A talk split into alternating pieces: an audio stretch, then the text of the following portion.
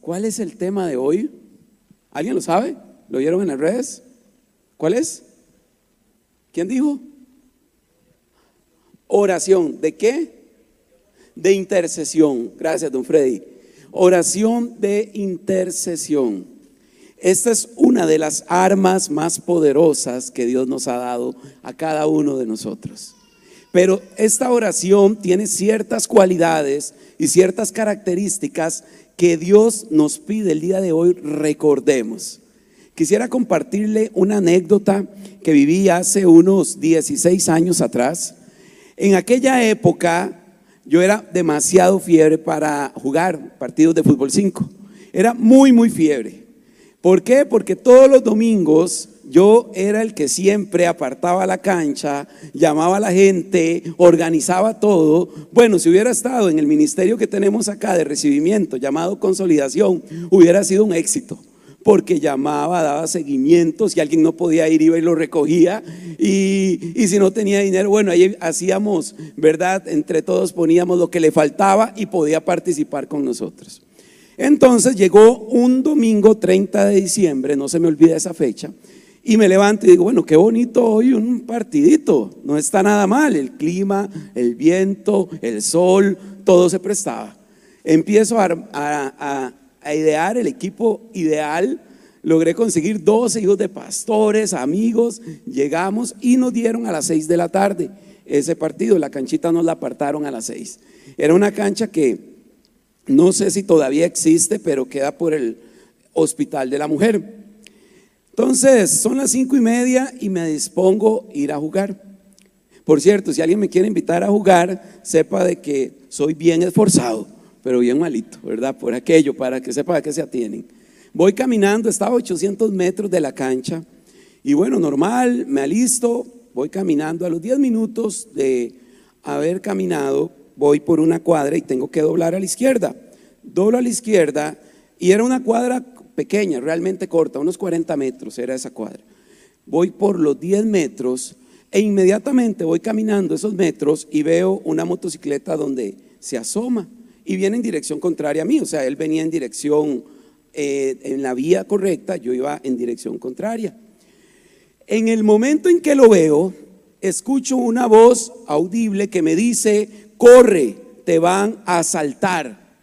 No puedo explicarle ahora sí, pero digamos en el momento, si usted me pregunta, no puedo decirle qué fue esto, pero fue tan audible que tuve que correr. Solo que mi, no sé, la reacción de cada uno es muy diferente. Tal vez alguien normal hubiera corrido y se va, ¿verdad? A ver a dónde me escapo. Ah, no. Sadat lo que hizo fue correr hacia ellos. Y gracias a Dios lo hice así. Porque en el momento que corro hacia ellos, veo que eso los desestabilizó con la moto. Entonces tuvieron que dar la vuelta. El que iba de acompañante se tuvo que bajar. ¿Y cómo lo sé? Porque hubo un momento donde volví a ver para atrás. Y donde vuelvo a ver para atrás, veo que empieza a sacar un arma detrás. Y me empieza a hacer así. Y donde voy así, yo voy corriendo con todas mis fuerzas, que aquí iba a ser este Usain Bolt, ¿verdad? Campeón de, de carreras rápidas, ¿verdad? Iba con los nervios, con la adrenalina, puede usted imaginarse. Vuelvo a ver y le digo, Señor Padre, mi vida está en tus manos y que no sienta nada. Si voy, que de una sola vez esté contigo, pero me encomendé. Gracias a Dios, la esquina estaba cerca y puedo doblar hacia la izquierda. En ese momento, ¿dónde me meto, Señor? ¿Dónde? Veo ahí una, un murito de una casa y digo, bueno, me puedo tirar ahí, acostarme y esconderme. Pero no, después se asoman y, veo la salvación. Una casa donde habían dos jóvenes que estaban hablando, una muchacha y un muchacho. Jovencitos, como te puedo calcular, de 15 y 16 años.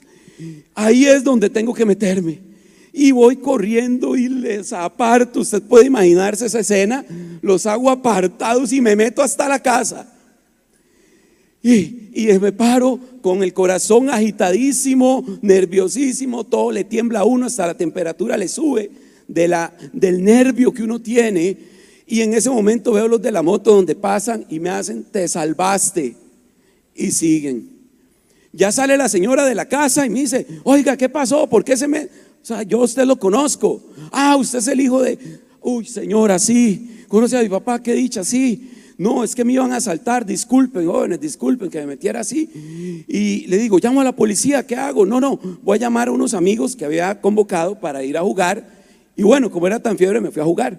Solo que jugué con mucho nervio y todo, no jugué muy bien, ¿verdad? Pensando en todo. Pero bueno, ahí me fui. Ese día mi hermano me abandonó, ¿verdad? Dejó el barco, como uno dice, me abandonó, gracias a Dios. Ya cuando regreso, eh, le comento a mi hermano Gerson y le digo a Gerson, Gerson, verás lo que me pasó. Y me dice Gerson, sabes, a los minutos, a los 10 minutos, a los minutos de haber sido usted de acá, mi mamá le entró una necesidad urgente tan grande de orar por usted que se puso a orar. Yo no entendía qué era lo que recuerdo que me comentó Gerson en ese momento. Pero se puso a orar tanto y yo me extrañé, me dice Gerson. Bueno, esa oración de intercesión se transformó en una voz audible para mí de parte de Dios y me libró de lo que pudo haber terminado mal. Porque la oración de intercesión tiene un gran poder. Han habido diferentes oraciones de intercesión. Moisés en el desierto, cuando adoraron al becerro de oro, Moisés oró por perdón. Ana no podía dar a luz, quedó embarazada por una oración de intercesión y gracias a Dios, tuvo como hijo a Samuel. Daniel y sus amigos fueron probados en diversas ocasiones y gracias a la intercesión fueron librados de situaciones de estado en las cuales estaban inmersos en condenación. Abraham, cuando oró por Lot, si usted recuerda, Sodoma y Gomorra estaban sentenciados. Y viene Abraham y dice, Señor, si hubieran diez justos, por amor a esos diez los salvarías. Y dice, por amor a esos diez perdonaría a esas ciudades. Y si hubiera solo uno, por amor a ese uno. Es que la oración de intercesión tiene el poder de traer misericordia de parte de Dios a la casa que está viviendo una situación difícil, a la familia que está viviendo una situación difícil.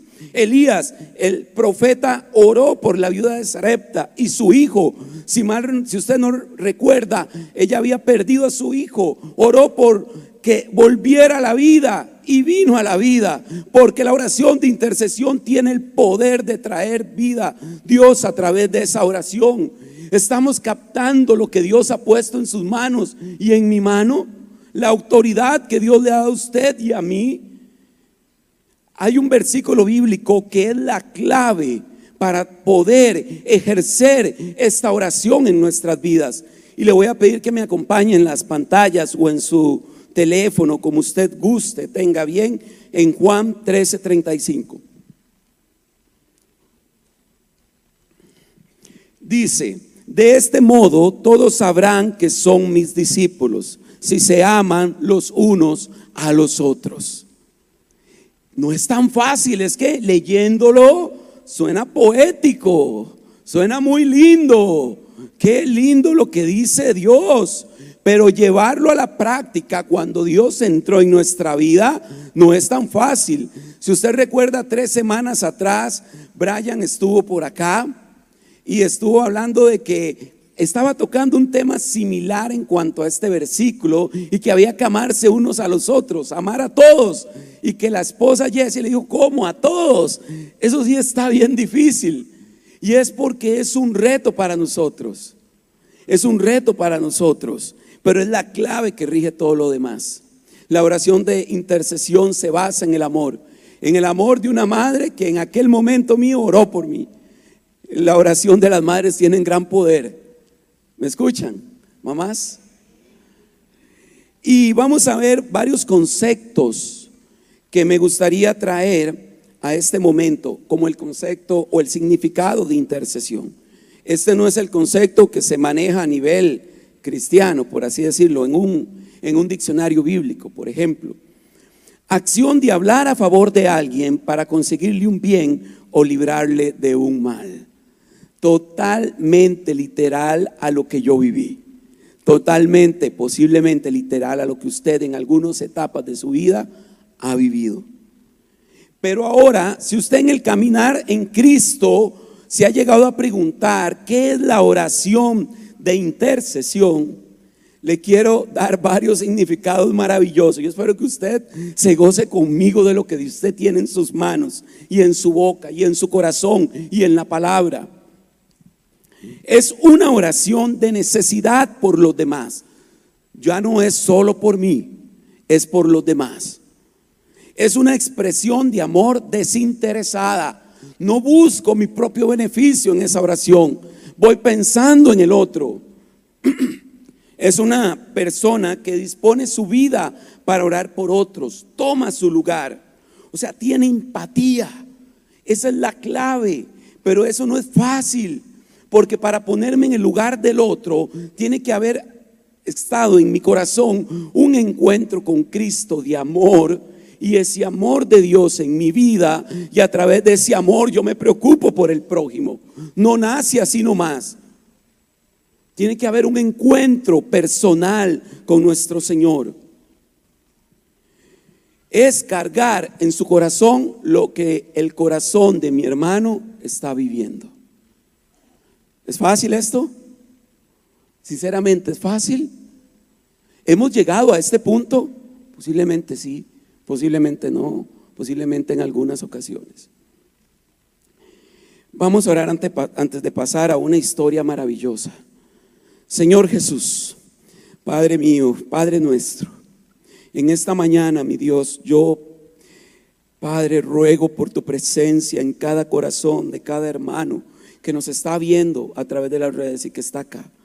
Tú conoces cada familia aquí presente por nombre y apellido.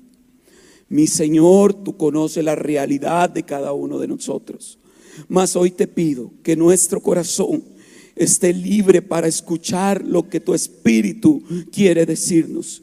Que todo concepción, Padre mental, que todo criterio de hombre sea quitado de nuestra mente y que sea tu palabra la que sea vívida en nuestros corazones, calando y marcando nuestras vidas. Porque el sentido de estar aquí es que podamos seguir tus consejos, tu palabra y vivir como tú viviste. Bendice hoy esta reunión. Háblanos, que no sea una reunión más, sino que podamos poner en práctica lo que en gran amor nos has enseñado. En tu nombre, mi Señor, oramos. Amén. Le voy a pedir que me acompañe a Hechos 2, 41, 47.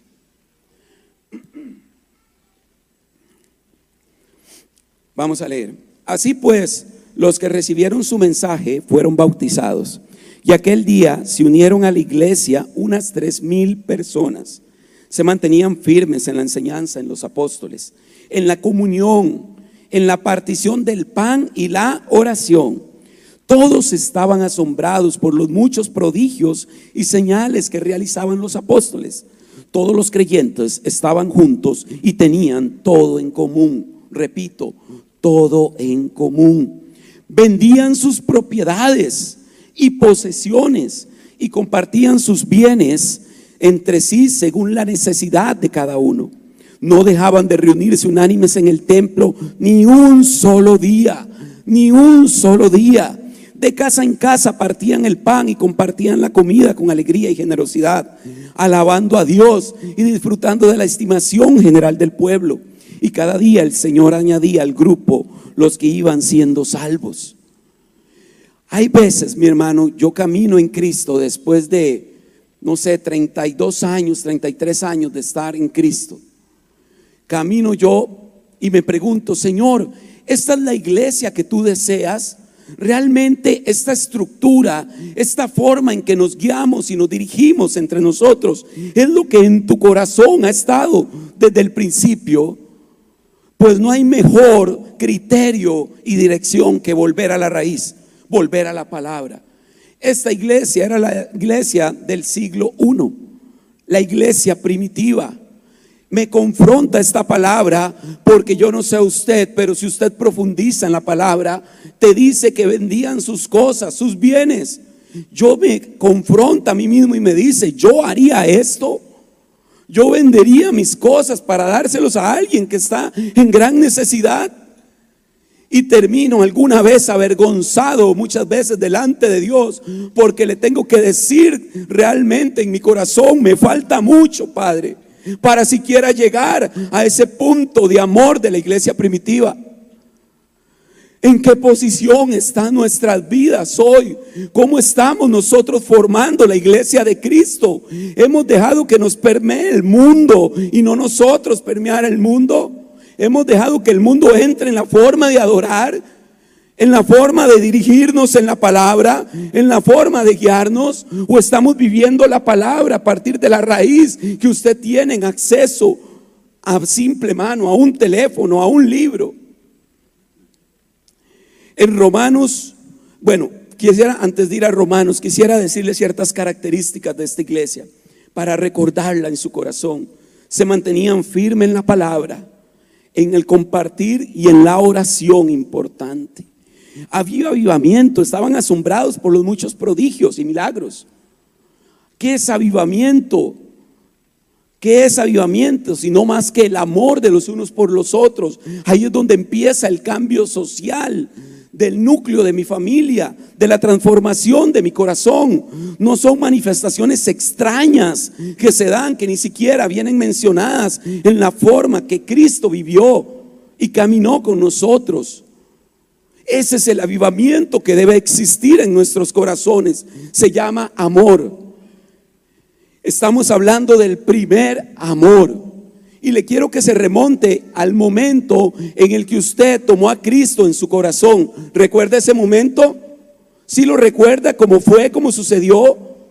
Tal vez usted venía con gran necesidad y en ese momento de necesidad digo, aquí ya no tengo a quién más acudir. Señor, solo tú puedes librarme de esto, llenar mi corazón, me siento vacío, nada me llena. Y viniste y oraste y tuviste un encuentro y hubo una pasión de como la iglesia primitiva, reunirse todos los días, todos los días orar, todos los días alimentarse, todos los días vivir en amor.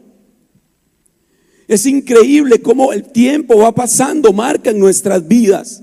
Y si nosotros nos adormecemos, vamos perdiendo ese amor. Por eso el mundo nos los vende en películas de matanzas, de envidias, novelas de envidias, de traiciones. Todo lo que usted ve en la tele tiene esa connotación, no hay nada productivo. Solo aquello que viene con mensajes de Dios o alguna que otra película que tiene un mensaje moral de gran valor. Pero son muy pocas. ¿Qué estás alimentando? Romanos 12.2 dice, alégrense en la esperanza, muestren paciencia en el sufrimiento, perseveren en la oración. Esto lo dijo el apóstol Pablo. Alégrense en la esperanza, paciencia en el sufrimiento perseveren en la oración. Le quiero, quiero que nos remontemos a ese momento donde él escribió eso. No era como ahora, al menos en este país. Ayer me enteré de algo muy triste que está pasando muy cerca de acá y no queda mucho para que eso llegue a estas regiones. En aquel momento la iglesia de Cristo sufría persecución porque dependiendo del emperador romano que estuviera en ese momento dirigiendo el imperio, se ceñía contra el cristianismo, los perseguía hasta muerte o bajaba la guardia un poco, pero aún así el cristiano tenía que estar atento.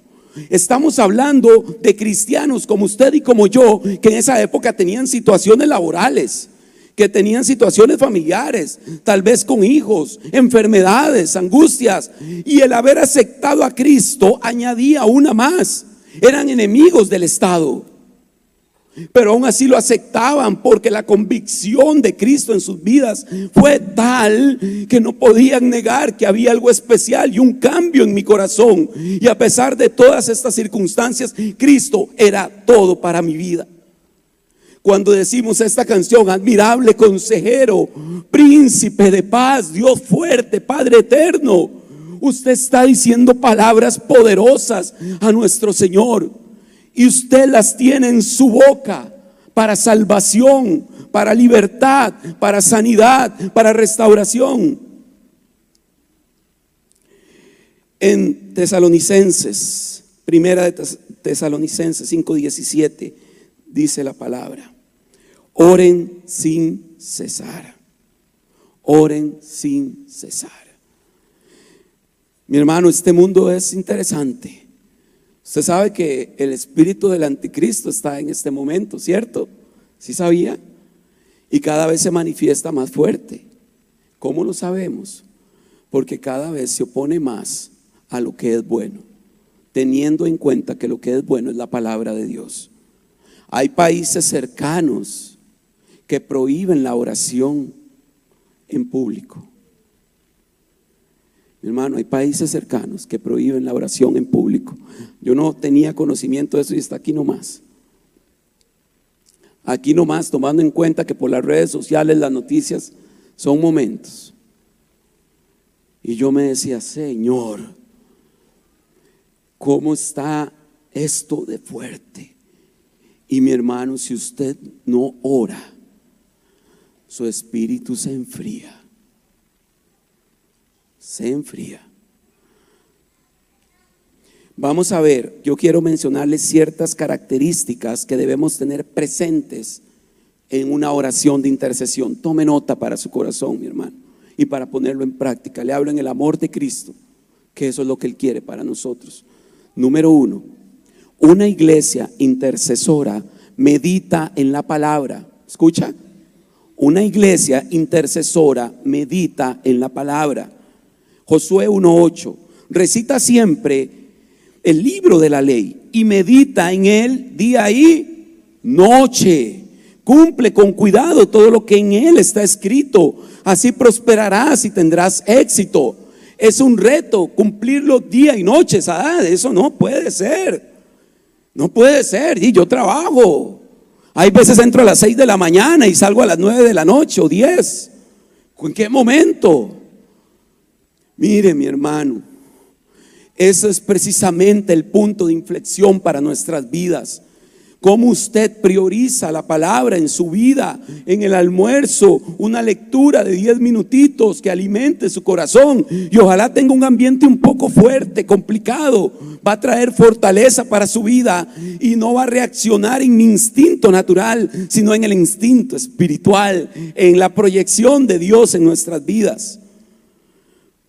Dice, así prosperarás y tendrás éxito. ¿De qué prosperidad y éxito hablan? Generalmente cuando usted le hablan de prosperidad, éxito, ¿qué, qué relaciona usted? Dinero, ¿verdad? La parte económica. Tengo prosperidad, estoy estable, tengo un trabajito, qué bien, gloria a Dios, porque viene de Él y le ha dado las facultades para poder sobrellevarlo. Pero esto va más allá. Significa que cuando usted tiene una tentación, mi hermano, mi hermana, usted se para en la palabra y se para fuerte y permite que el Espíritu Santo tome autoridad sobre la carne. Y ahí es donde tiene una victoria y persevera y se tiene éxito. Cuando hay una aflicción en su vida y venimos al pastor, pastor, ore por nosotros. Qué lindo, gracias a Dios por el pastor. Pero mi hermano, esa autoridad está en usted también. ¿Qué pasa? Esa autoridad también está en su vida. Está en la palabra que Dios ha puesto en usted. Entonces la autoridad que usted tiene tiene el valor y el poder para también hacer efecto en lo espiritual. Romanos 10, 17. Así que la fe viene como resultado de oír el mensaje y el mensaje que se oye es la palabra de Cristo. ¿Sí? La palabra y la fe están asociadas. Es que estoy falto de fe. ¿Estará falto de oración y lectura de la palabra? Tal vez será eso. Tal vez será que por eso me mueve todo el piso, las circunstancias. Si hay dolor, si hay sufrimiento. En este mundo no vamos a estar libres de esas situaciones porque somos frágiles en nuestra estructura. Pero el poder que tenemos viene de Dios. Y es que, por favor, padres de familia, jóvenes, cuando no oramos perdemos autoridad. Cuando no oramos perdemos fe. Cuando no leemos la palabra, andamos libre a que lo que venga haga con nosotros lo que quiera. Inclusive irme de la iglesia, inclusive renegar de Dios, inclusive renegar de los hermanos, de los pastores. Mire, aquí somos todos seres humanos, fallamos y la luchamos igual manera. La diferencia está en la comunión y en un llamado que todos tenemos de diferentes maneras. Nadie se escapa de ese llamado. Qué lindo Dios. Dos, una iglesia intercesora, por favor apúntelo en su corazón, eso es importante.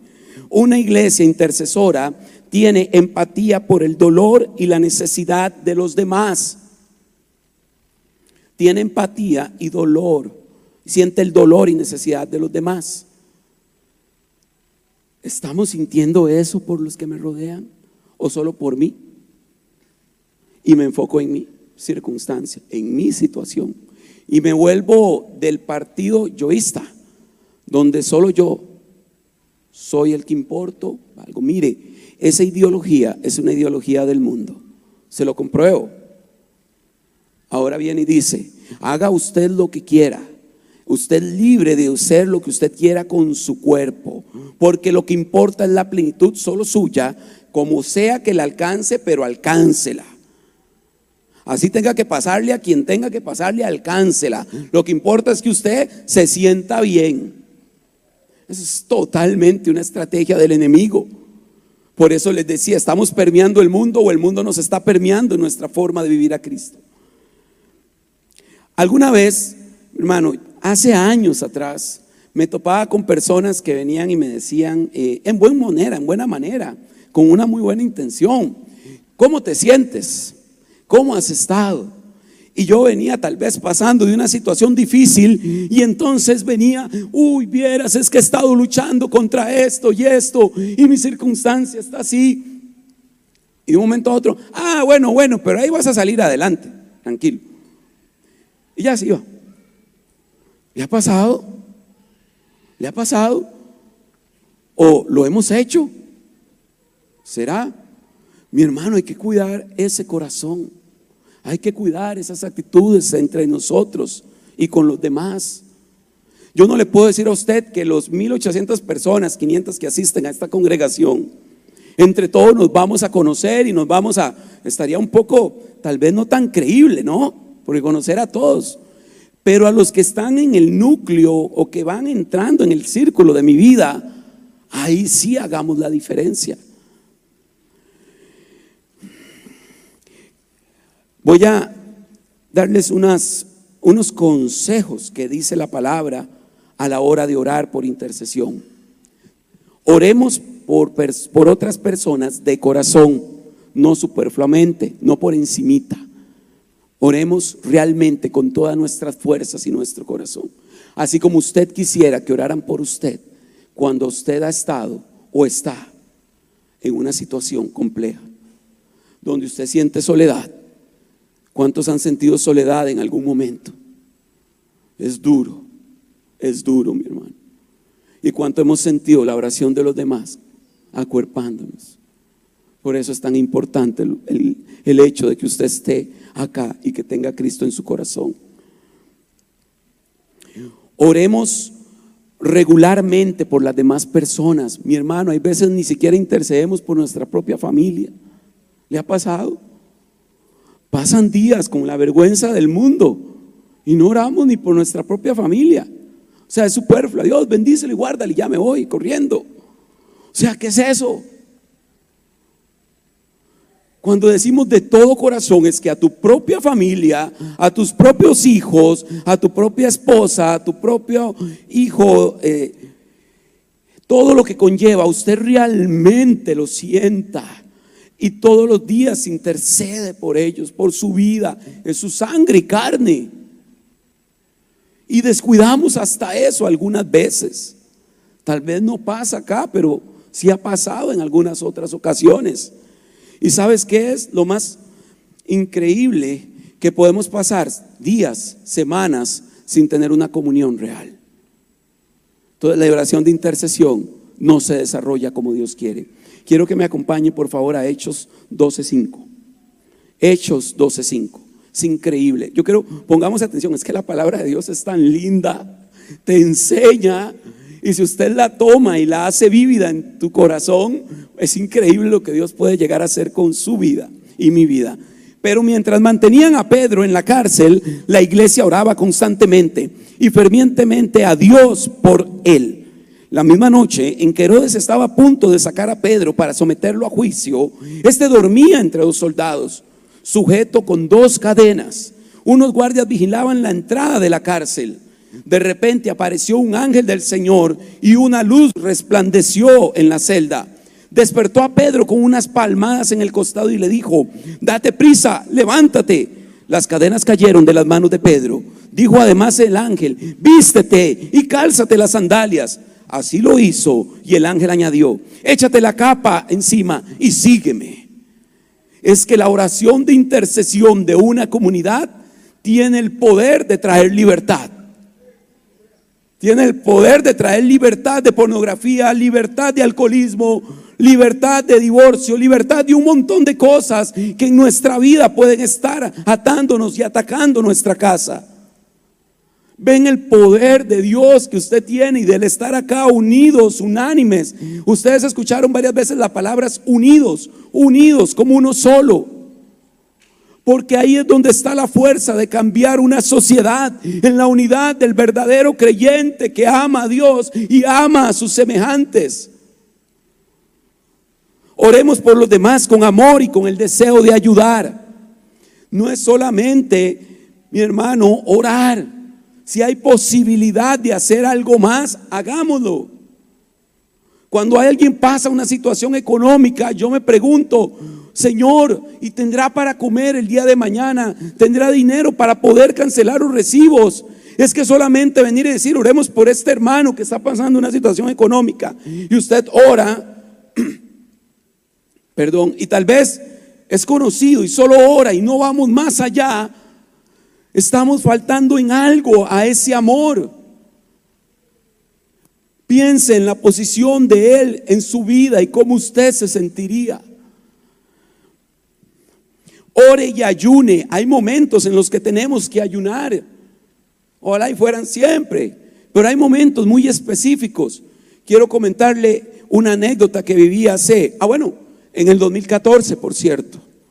En el 2014, entrando yo a esta bella iglesia, porque Dios me movió a esta iglesia definitivamente, me topé con un amigo que tenía desde los 12 años. Cuando veo a este amigo, amigo, qué alegría verte, me alegré en mi corazón. Por cierto, qué lindo esas, ah, esa sonrisa cuando alguien te ve y se alegra de verte, ¿cierto? Se siente tan lindo. Entonces llego y le digo, qué lindo verte, mi amigo, qué bueno que estás por acá. Pero, ¿y tu hija y tu esposa? Ay, Crome, Crome es un diminutivo de mi segundo nombre, toda una historia ahí, pero bueno, me dice, Crome. Y yo, ¿qué pasó? ¿Qué pasó con tu familia? Es que hace una semana me pidió que me fuera de la casa y ya no estoy en mi casa. Y me dolió tanto en mi corazón me produjo una tristeza y un dolor, pero ¿cómo? ¿Qué fue lo que pasó? ¿Qué se obvió? ¿Qué no se hizo? ¿Qué se perdió? Estando con él, le dije, vamos a hacer dos cosas. Si tienes el deseo de recuperar a tu familia, tienes el deseo de recuperar a tu familia, le pregunté y me dijo, sí, vamos a hacer dos cosas, le dije. Lo primero que vas a hacer es buscar al pastor y vas a buscar consejo y vamos a empezar a buscar esa dirección de Dios en medio de las circunstancias que dieron como resultado esto que estás viviendo. Y segundo, usted y yo vamos a ayunar y orar tres días a la semana. Vamos a ayunar lunes, miércoles y viernes, lunes, miércoles y viernes, hasta que veamos el poder y la gloria de Dios restaurando tu hogar. Pasó una semana y le llamaba, ¿estás comprometido? ¿Quieres a tu familia? ¿Quieres recuperarla? Sí, sí. ¿Estamos ayunando? Sí, bueno, sigamos. Y así seguimos varias semanas. Cuando llegó al final de la tercera semana, me dice, Crome, Dios respondió. Hablé con mi esposa y puedo volver a la casa. Puedo volver llorando. Y yo llorando con él. Porque yo lo vi casarse, vi a su hija nacer estuve en la boda Y me impactó tanto y le dije, gloria a Dios. Porque Dios tiene ese poder a través de la intercesión de restaurar un hogar donde la palabra divorcio está por todos lados. Pero ahora vino el reto y le dije, ahora ¿qué vas a hacer? ¿Qué vas a hacer? Tienes que buscar, seguir acompañamiento. Tienes que ser ese hombre de intercesión en tu hogar. Tienes que ser esa persona que intercede por tu esposa, por tu hija, por lo que viene. Padres, ustedes son los llamados a interceder por sus hijos. En un mundo donde todo lo que es contrario a Dios está incorporándose en cada momento de la vida de ellos. Nueve años después, están casados todavía. Le da gloria a Dios. ¿Verdad que sí? Es digno de recibir esa gloria. Mi hermano, y le recalco, esa autoridad está en usted. No se menosprecia jamás. Ese poder y autoridad está en usted. Tercero, una iglesia intercesora persevera en la oración. Santiago 5:16 dice, por eso confianzas en unos a otros sus pecados y oren unos por otros para que sean sanados. La oración del justo es poderosa y eficaz. Ya no es solo Sadat en su humanidad, una simple persona llena de errores, diciéndole, hay poder en la oración. Es la palabra de Dios diciéndote, tienes poder a través de la palabra y de Dios en tu oración. Y Dios trae sanidad. Efesios 6, 18, 20. Oren en el Espíritu en todo momento, con peticiones y ruegos. Manténganse en alertas y perseveren en oración por todos los creyentes, por todos los creyentes. Para que una oración de intercesión tenga efecto, mi yo tiene que ser el último. Y, y el amor por los demás tiene que ser lo primero. Hablaba yo con los líderes del IF en un momento y les decía, chicos, vean, tenemos que orar los unos por los otros, porque mi corazón estaba siendo confrontado sobre la verdadera iglesia de Cristo. Porque algunas veces vemos falta de amor en el trato entre nosotros como hermanos. Algunas veces sentimos que no está esa comunión. Y lo peor, algunas veces podríamos sentir a los que no tienen a Cristo más amigos que a los que están en la iglesia. Eso no puede pasar entre nosotros. El amor de Cristo vino para que hubiera una relación real con los que están a mi alrededor, sentir el dolor del otro. Eso hace la diferencia. Eso hace la diferencia en este mundo que lleva una dirección totalmente contraria y contra Dios. Persevere, no se dé por vencido. Yo le dije a los jóvenes, vamos a hacer una lista, ¿sí? Hagamos una lista y vamos a poner la, petición que cada uno tiene. La escribimos en un papel tamaño carta, la pusimos, la pusimos, la pegamos en una pared y empezamos a orar los unos por los otros. Antes orábamos 15 minutos, ahora dos horas de gloria, orando por mis hermanos, mis amigos, quienes necesitan de mi oración, de estar unidos ante lo que venga. Cuatro, una iglesia intercesora no busca su propio beneficio no busca su propio beneficio. Vamos a leer el ejemplo más grande, que es el ejemplo de nuestro Señor Jesucristo. Lucas 22, 41, 42. Este es Jesucristo, la historia de Cristo, ¿sí? En el momento más difícil de él. Entonces se separó de ellos a una buena distancia, se arrodilló y empezó a orar. Padre, si quieres, no me hagas beber este trago amargo pero no se cumpla mi voluntad, sino la tuya. Pongamos el contexto. Cristo estaba en ese momento con un dolor tremendo en su corazón, porque venía el momento más fuerte donde tenía que padecer por nosotros. Tenía una gran necesidad, ¿sí? Me, doy a entender, estaba en una gran necesidad y a pesar de esa necesidad, él tenía claro que él, él quería que se hiciera la voluntad de Dios. Y es que muchas veces queremos que en la oración de intercesión se haga mi voluntad.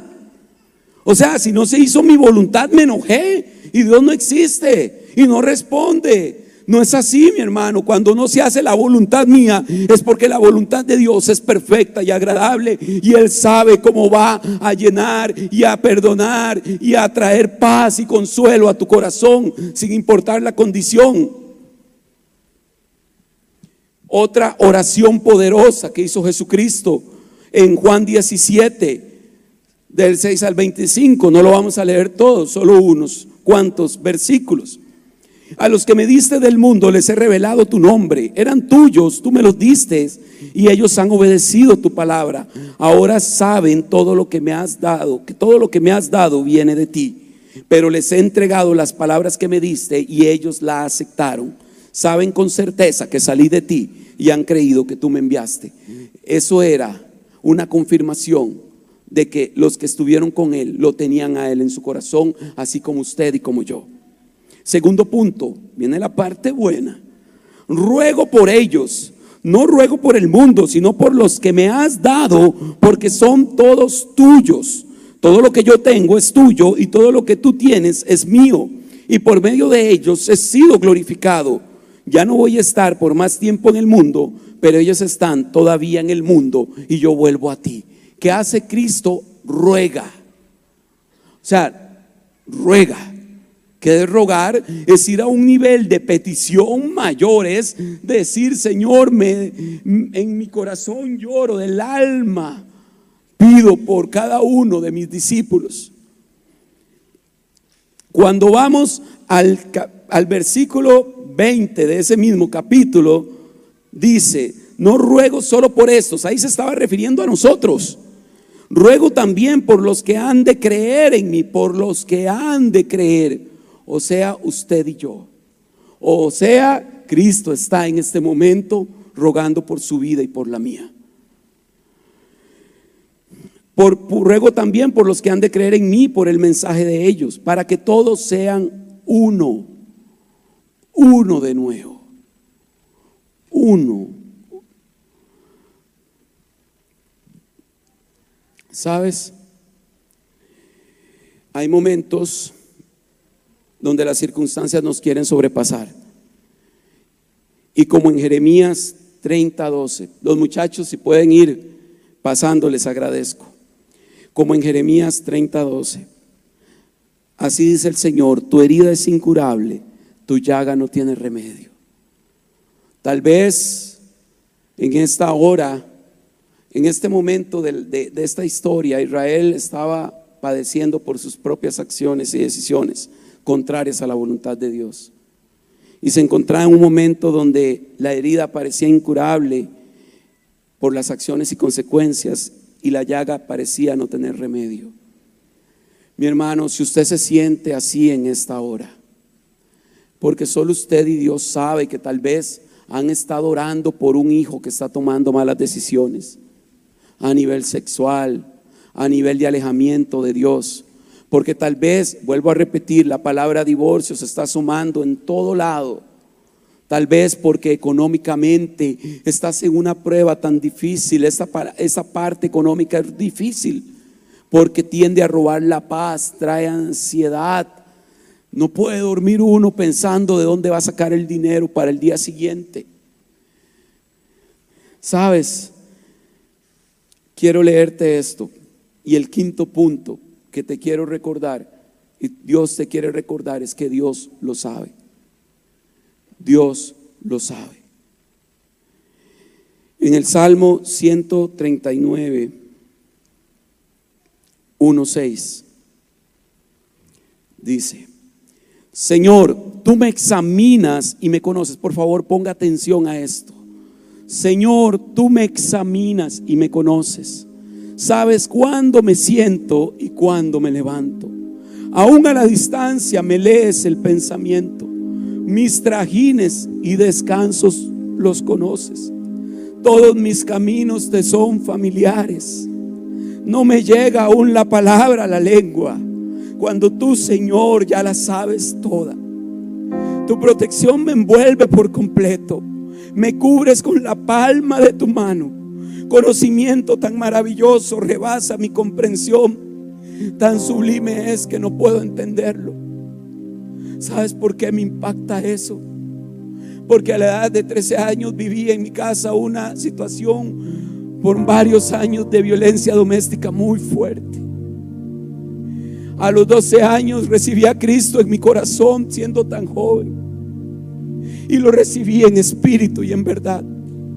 Cuando vino ese momento, mi Dios me sostuvo de la soledad en la que tal vez usted en esta mañana puede estar sintiendo y nadie más la conoce. Me, me acompañó y me guardó de tomar tan malas decisiones. Y cuando Él dice, conoce mis trajines, tu protección me envuelve completo y me cubres con la palma de tu mano.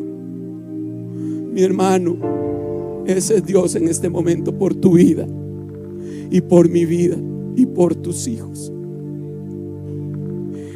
Dios te ama. Si en esta mañana esta palabra de Dios ha llevado a reflexionar tu corazón y tal vez ha habido un endurecimiento de tu corazón por el trajín del día a día y no sientes sensibilidad por el que está a la par. Hoy es un día para venir y decirle a mi Señor, estoy aquí. Renuévame, Padre. Si tienes una necesidad de oración y de intercesión, te voy a pedir que te pongas sobre tus pies. Esta mañana Dios va a hacer algo. Póngase sobre sus pies, mi hermano. Si tiene por alguien, por algo por lo cual orar.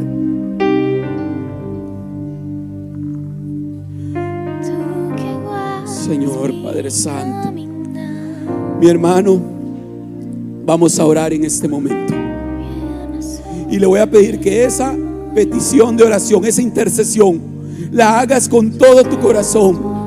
Por tus hijos, por una, por un hermano, hermana que no ha conocido de Dios. El camino no es lindo para esa situación, pero hay esperanza, hoy hay esperanza. Señor mi Dios, en esta mañana, Padre eterno, Padre amado, ¿a quién acudiremos? Padre, solo en ti podemos encontrar descanso. Padre, las aflicciones son muchas las que vivimos, mas tú nos dijiste, no tengamos temor, porque tú, Padre, las has sobrellevado, las cargas por nosotros. Señor, miras a mis hermanos con autoridad, mi hermano, con autoridad oremos. Señor, en esta hora, oro, Padre, por todas las circunstancias que están presentes delante de ti en esta hora, por lo que está robando la paz, por las mentiras del enemigo que ha venido a poner en nuestros pensamientos, por el temor, el temor del mañana, del que sucederá, de cómo se resolverá algo. Todo lo llevamos delante de ti, mi Señor, para vivir en paz, alegría, Padre, en tu poder y en tu amor. Señor, mira al pueblo de Cristo hoy, a tu pueblo, a nosotros que te necesitamos, Padre. Haz un cambio en nuestra vida, en nuestra forma de vivirte, en nuestra forma de conocerte. Que ese amor sea real en nuestras vidas, Padre. Si tenemos que cambiar estructuras, ayúdanos. Disponemos en esta mañana nuestras vidas para ti. Y en esa comunión de oración siga, por favor. Si hay alguien que no conoce quién es Cristo, Él es el camino, la verdad y la vida. Él es el que te puede solventar. No hay dinero, no hay posición económica que pueda llenar y salvar y traer paz. Solo Dios. Si es la primera vez que vienes y tienes ese anhelo de conocer a Cristo, te puedo decir que es la mejor decisión de tu vida. Señor, para aquellos que están tomando una decisión hoy. Padre, los llevamos delante de ti, Señor. Oramos, Padre, diciendo que perdones nuestros pecados, que nos limpies, que te aceptamos en nuestro corazón, que entres a nuestras vidas y mores en nuestro corazón. Mi Dios, te necesitamos, Padre. Mi hermano, en esa oración que haga, le voy a pedir al grupo que empiece a ministrar con esta letra de esta canción. Y esta canción es una declaración de lo que Dios ya está haciendo en esta mañana, en esa oración, en tu casa, en tu vida. Gracias, Señor.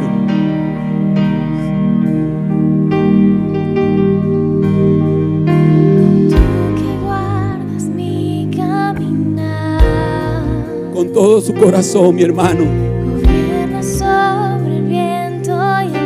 Pueda meditar en esta letra y pueda dedicársela a Dios.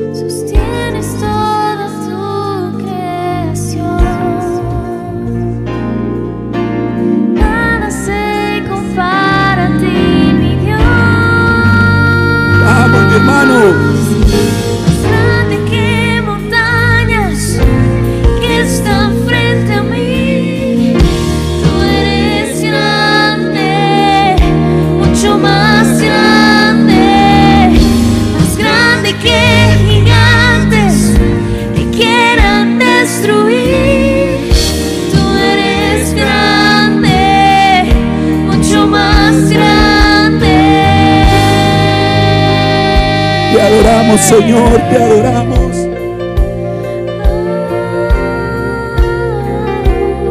Con todo el corazón, con lo que viene, mi hermano.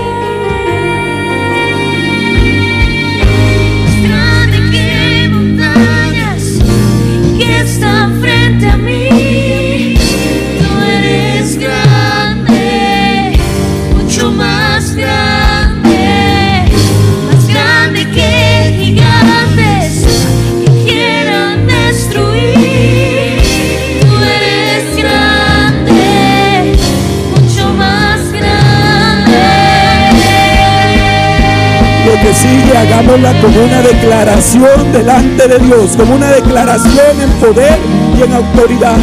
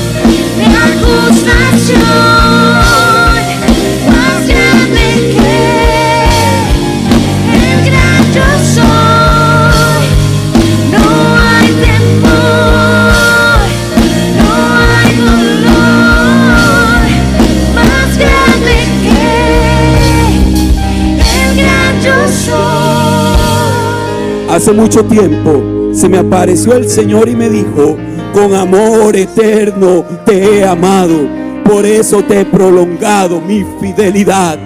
Mi hermano, esa fidelidad está contigo hoy. Vaya a su casa con la certeza de que hay poder en la oración que Dios ha puesto en su corazón. Vaya con la certeza de buscarlo y anhelarlo más, de amar su presencia, de buscar su palabra. Y que va a haber cambio en la circunstancia, va a haber cambio, se lo aseguro. Porque siempre que Dios esté ahí, hay sanidad, hay salvación y hay esperanza. Le da gloria a Dios por esto. Le da gloria a Dios por esto. Él lo merece, mi hermano. Él lo merece. Él es fiel y su amor es grande, es grande. Dios es bueno. Oh, te alabamos, Señor, te alabamos. Oh, Padre Santo. Mi hermano, y quiero cerrar de una manera muy especial por todas las mamás. Vamos a interceder. Solo ellas saben lo que cargan, la cabeza que son dentro del hogar, la bendición y la autoridad que Dios ha puesto en las madres. Así que si pueden buscar a sus mamás, a sus esposas, esposos, vamos a orar por ella y vamos a interceder, ¿sí? Vamos a orar. Nos ponemos unánimes en este momento. Señor Jesús, Padre, te damos gracias por cada mamá aquí presente. Te damos gracias por estar en nuestras vidas. Te damos gracias por el tiempo que nos ha permitido contar con ellas. Las bendecimos en esta mañana. Padre, que tú las llenes de fortaleza, de amor, Padre Santo, de llenes de salud, de bienestar, que su espíritu cada vez se fortalezca en ti más y más. Gracias por lo que representan, porque representan guía para los hogares, porque son un baluarte, Padre Santo, en cada hogar. Por favor, cuídalas. Por favor, Señor, síguelas instruyendo y dándoles esa sabiduría que en una posición tan delicada y bella se necesita. Gracias por su vida. Te honramos, mi Señor, y te agradecemos por el amor tan grande que hay a través de ellas, Padre. Es un amor muy especial por la intercesión que ellas hacen, que en lo espiritual mueven todos los cimientos. Gracias, Padre, y que cada día te puedan amar más y más y más y más. Y que por más que tormenta venga, por más que situación venga, tu palabra en ella sea tan fuerte que sostenga, Padre Santo, cada casa y cada familia. En tu nombre, mi Dios, oramos juntos, agradecidos por la bendición de tu palabra, por la bendición de conocerte, porque podemos decir, somos hijos tuyos. Te alabamos, Padre, y todo esto lo hemos orado en el nombre del Padre, del Hijo y del Espíritu Santo. Amén y amén. Mi hermano, que vaya en paz y disfrute de este domingo en la paz de Dios. Dios me les bendiga.